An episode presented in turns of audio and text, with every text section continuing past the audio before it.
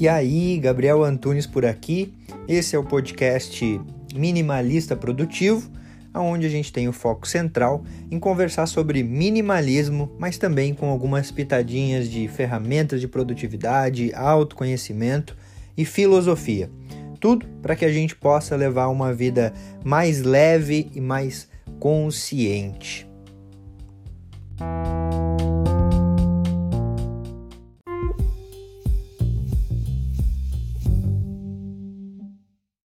Hoje eu resolvi trazer um tema que com certeza você já deve ter se perguntado em algum momento da tua vida.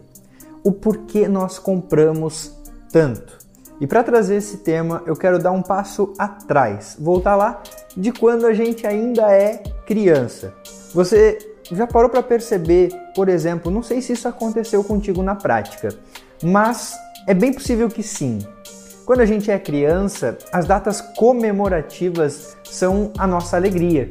Quem nunca esperou com ansiedade quando era criança o Natal? Quem nunca esperou a Páscoa? Quem nunca esperou o aniversário para que pudesse pedir e ganhar um presente que tanto ansiava? E esse é o problema. Muitas vezes a gente já lá de quando é criança associa o consumo a um momento de felicidade. E isso, com certeza, já gera um gatilho na nossa mente. O gatilho do consumo, que o consumo traz felicidade. E não para por aí, porque você vai crescendo e aí as pessoas começam a te perguntar: o que, que você quer ser quando crescer? E muitas vezes, se a gente fala algo que para eles, na cabeça deles, não dá dinheiro, a resposta que você vai ouvir é justamente essa: Nossa, mas isso não dá dinheiro. E desse momento em diante, a gente começa a se deparar com uma realidade não tão gostosa na nossa infância, que é muitas vezes não encontrar algo que a gente curta, porque na verdade a gente tem que fazer algo que nos dá dinheiro. É pensar em trabalhar com algo que nos dá dinheiro, com algo que nos traz dinheiro. E é nesse momento também que você está crescendo que você começa a sentir a necessidade de se sentir pertencente em alguns grupos de amigos. Por mais revoltado que a gente seja, ainda assim a gente vai ser influenciado pelo consumo, porque é quem se veste melhor, que é mais reconhecido, quem é quem se veste melhor, que geralmente é mais popular.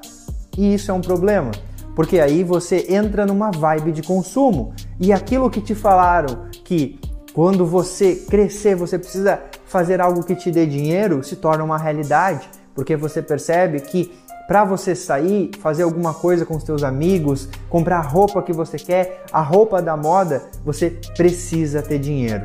E é provavelmente aí também que a gente entra num fluxo que muitas vezes algumas pessoas acabam a vida toda dentro dele, que é o fluxo do ter para ser. Eu preciso ter isso para eu ser alguém na vida.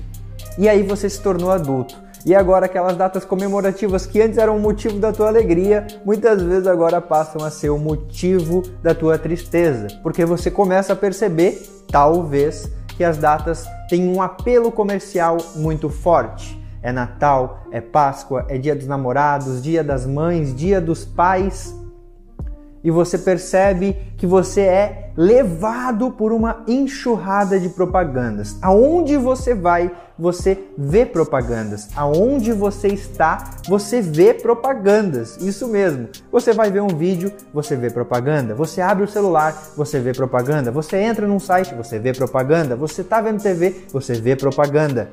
Aonde você está, você vê propaganda. Você liga o rádio e você vê propaganda. Ou melhor, você ouve propaganda.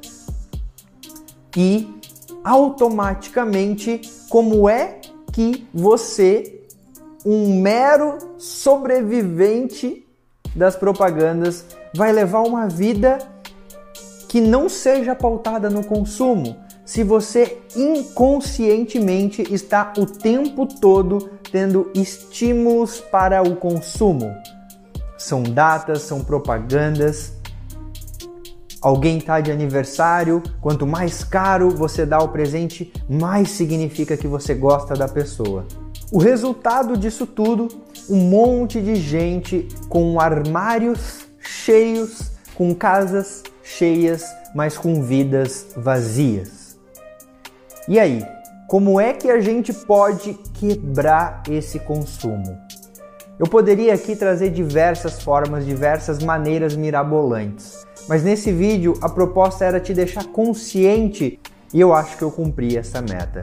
Então agora é você perceber todos esses estímulos e o que você pode fazer de forma prática e de forma essencial para você eliminar aos poucos essa cultura, a cultura do consumo, a cultura do ter para ser. E talvez se eu pudesse te dar uma simples dica, você conseguir evitar esses estímulos. Porque eu tenho certeza que só essa prática vai, de certa forma, te trazer uma leveza mental muito maior. E aos poucos você vai adequando e buscando mais práticas nesse sentido. E eu também vou te trazer mais conteúdo prático para você diminuir o consumo. Mas por hora é você estar presente e consciente sobre esse ciclo do consumo, esse ciclo do ter para ser. Feito? E como você é minimalista, eu tenho certeza que você vai curtir esse convite. Por mais que esse convite, se você está vendo o vídeo agora e ainda não está participando, seja um pouco atrasado, Nesse exato momento, eu estou fazendo um desafio, o que eu chamo de desafio da produtividade, detox da produtividade, que são seis dias com atividades práticas para você aplicar na tua vida e fazer um limpa tanto no externo quanto no interno.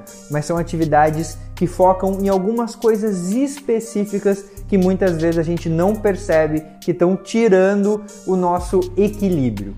Beleza? Esse desafio já começou na terça-feira, hoje é quinta, mas ainda dá tempo para você se inscrever. O link está aqui embaixo. E aí você entra no grupo do Telegram e lá você consegue ver as aulas que você não viu em tempo real e começar a participar a partir de amanhã em tempo real até domingo.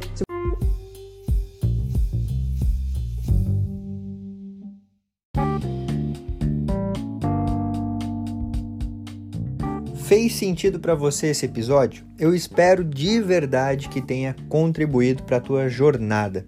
Se você quiser trocar uma ideia comigo, chega lá no Instagram @minimalistaprodutivo. E também não esquece de seguir o podcast por aqui. E se você se lembrar de alguém que você pode compartilhar esse conteúdo para que cada vez a gente possa aumentar mais a família minimalista, melhor ainda. Feito? Grande abraço para você e até a próxima.